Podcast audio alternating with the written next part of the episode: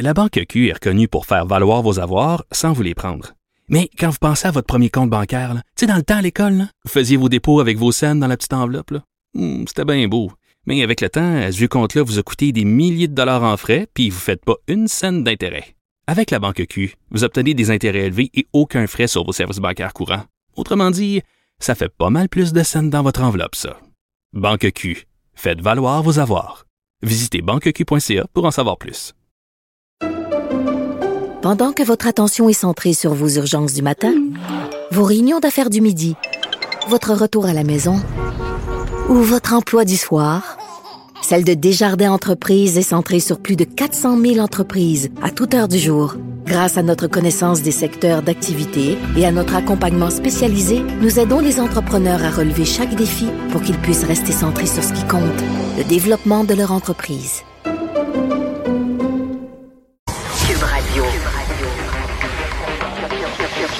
Cube Radio. En direct à LCN.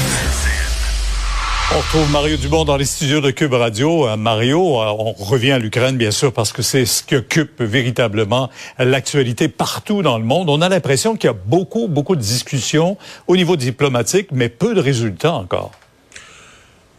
Ouais, ben il y a peu de résultats au niveau diplomatique parce que bon, d'abord et pour l'instant, on est en pleine guerre, il y a personne qui est à l'étape de céder du terrain. Les Ukrainiens pensent qu'ils vont défendre leur pays, puis Poutine pense qu'il va le prendre. Là. Euh, bon, peut-être que pour Poutine ça ça se produit pas comme prévu, mais je pense pas qu'il est à l'étape de, de, de, de s'avouer vaincu ou quoi que ce soit. Donc tout le monde pense encore qu'il va gagner la guerre. Il y a même une deuxième rencontre de négociation demain. Euh, mais si personne fonde vraiment d'espoir à cette, de l'espoir à cette étape-ci. Il faut voir que les demandes de Vladimir Poutine, là, pour au moins une coupe des deux, sont impossibles à rencontrer. Pensons à cette demande de ce qu'il appelle dénazifier. Mais on comprend que lui, ce qu'il veut dire, c'est d'enlever le gouvernement en place. L'Ukraine est une démocratie. C'est pas Poutine qui va choisir le gouvernement, ce sont les Ukrainiens. Donc, si t'enlèves le gouvernement sortant, c'est quoi? Tu leur interdis de se, tu refais d'autres élections, tu interdis à ces gens-là de se présenter? Donc, tu donnes à Poutine un droit de regard sur qui en Ukraine peut, être- peut être euh, candidat à la présidentielle. Tu sais, ça se peut pas, là. Donc, il y y, a des points de, de- de la volonté de Vladimir Poutine qui sont impossibles. Et là, ce qu'on voit, moi, ce qui m'inquiète, c'est que on s'en va, on se déplace vers un conflit où, euh, bon, on sent que la- la- le convoi vers le, le- vers Kiev, ça, ça, ça avance plus tellement. Donc, les Russes, plutôt que de, de viser des cibles militaires ou d'avoir des objectifs militaires précis, on a un peu l'impression qu'à un point, ils font ce qui est plus facile. Comme on dit, ils frappent dans le tas, là, euh, par des missiles, sur des cibles civiles, etc.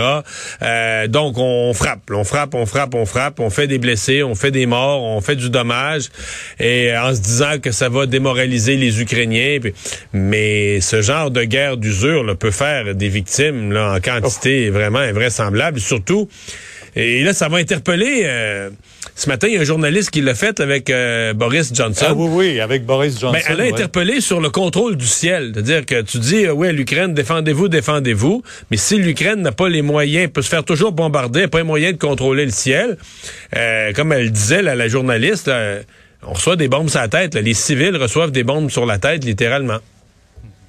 Et Il va falloir que la communauté internationale fasse plus que beaux mais là, on- Pierre, c'est qu'on est de plus en plus là- sur la ligne mince d'une confrontation directe avec la Russie. C'est ça le problème. Ça, c'est autre chose.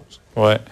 Euh, on va parler de Jean Charest maintenant parce que sa candidature semble de plus en plus probable. En tout cas, demain, il y aura une, une rencontre avec euh, ce caucus euh, conservateur. Ça fait beaucoup réagir. Et le chef du Bloc québécois qui a utilisé une drôle de métaphore à l'endroit de l'ancien premier ministre aujourd'hui. Oui, oui, absolument. Une métaphore de hockey, mais en disant que le monsieur Charest avait plaqué les Québécois dans le dos. C'est un peu l'image, là. Avait plaqué les Québécois dans le dos. Je suppose qu'il référait évidemment à tout le dossier de la, euh, de, tout le dossier de, de la, de la commission Charbonneau et des problèmes éthiques de Jean Charest. Euh, Ça reste que euh, M. Charette, dans ma tête, sa décision est prise. Moi, je pense que même si les règles de la course, à moins que les règles de la course soient carrément là, une jambette à son endroit, si les règles de la course sont un tant soit peu acceptables, là, euh, il, il est lancé. Là, je veux dire, il est dans le processus. Euh, D'ailleurs, c'est pas pour rien. Si François Blanchet l'attaque, il l'attaque comme un chef du, du parti d'en face, là, ni plus ni moins. Et euh, Bon, cette rencontre demain avec les députés, il y a un test quand même là-dedans. On va compter combien, Ouais. euh, combien vont se déplacer? Ben, c'est ça. Combien vont se déplacer là pour aller l'écouter? Bon, ceux qui sont alignés avec euh, Pierre Poilievre, je pense pas qu'ils vont se déplacer là. D'abord, euh, première question, est-ce que quelques-uns, à part les, quels, les deux là, qui ont déjà qui sont déjà prononcés publiquement, M. Reyes et, et Deltel, est-ce qu'il y en a d'autres qui vont profiter de l'occasion de demain pour appuyer M. Charest, se présenter en tant que supporter? Puis est-ce qu'il y aura des curieux, là, euh, des dizaines, euh, 10, 20, Ouais. 30, 40, 50, 60? Combien dans le caucus conservateur voudront être vus là, euh, comme répondant favorablement Ça. à l'invitation de M. Charest? On va surveiller ça. On va le savoir assez vite demain. Ouais. Un mot sur euh, des mois de promesses du gouvernement Trudeau qui présente un projet de loi sur les langues officielles. Il y en a qui ont dit tout ça pour ça. Ben, finalement, en fait, euh, d'abord, euh, ça devait être dans les 100 premiers jours du mandat. Ça aura pris un peu plus de temps que ça. Bon, enfin, on n'est pas à quelques jours près, me dira-t-on, pour faire une grande chose.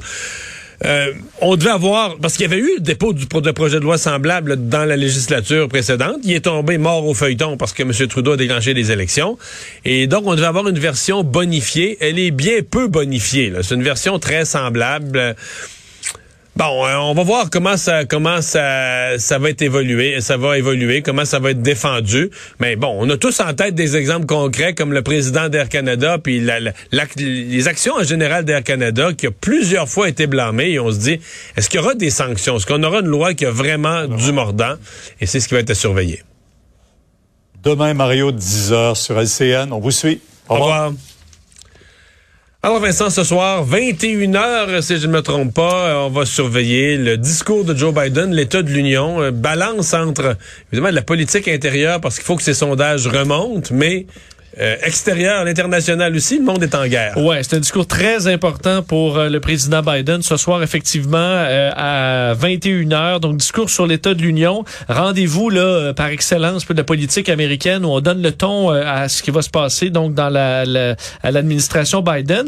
Et effectivement, normalement, on parle beaucoup de politique intérieure dans ce genre de discours-là, mais là, c'est la politique extérieure qui va retenir l'attention. D'ailleurs, c'est ce dont les Américains veulent entendre parler, selon un, sondage là, de la chaîne CBS.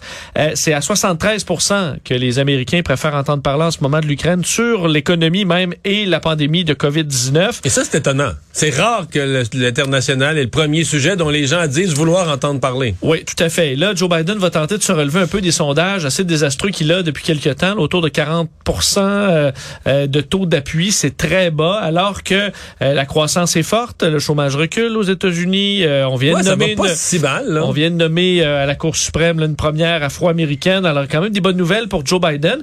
Et le port du masque sera facultatif lors du discours de Joe Biden au Capitole. On a annoncé ça dans les dernières heures.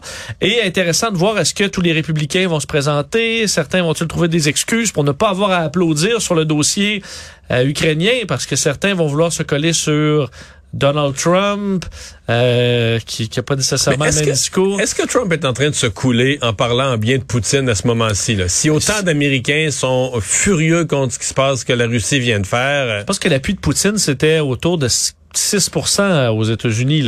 Quand Euh, Trump passe aux nouvelles en disant que Poutine est extraordinaire, là, Ça passe mal. Je voyais même euh, à Fox News, Tucker Carlson, euh, l'animateur euh, le, plus populaire qui, euh, lui, bon, euh, prenait même pour Poutine et la Russie. Là, euh, on essaie de remettre le patadan dans le tube. Il dit, j'ai jamais dit ça, j'ai jamais dit ça. Le problème, c'est que c'est en, en vidéo, puis il l'a dit. Euh, c'est des, c'est, c'est dur en ce moment à gérer. Ils ont géré un paquet de crises puis de changer d'opinion à gauche et à droite. Mais c'est parce que là, est le- à avaler pour Ouais, bien les c'est parce Américains. que le, le, le complotisme, là, c'est euh, fucké dans ses lacets. Là. C'est, c'est, moi, les lacets, les fils sont croisés, puis les lacets sont attachés ensemble parce que le complotisme vient de la Russie, entre autres. Le complotisme supporte la Russie. Mais il y a comme un point où là, l'opinion publique, euh, c'est trop fort, c'est trop gros, c'est trop clair, c'est trop évident.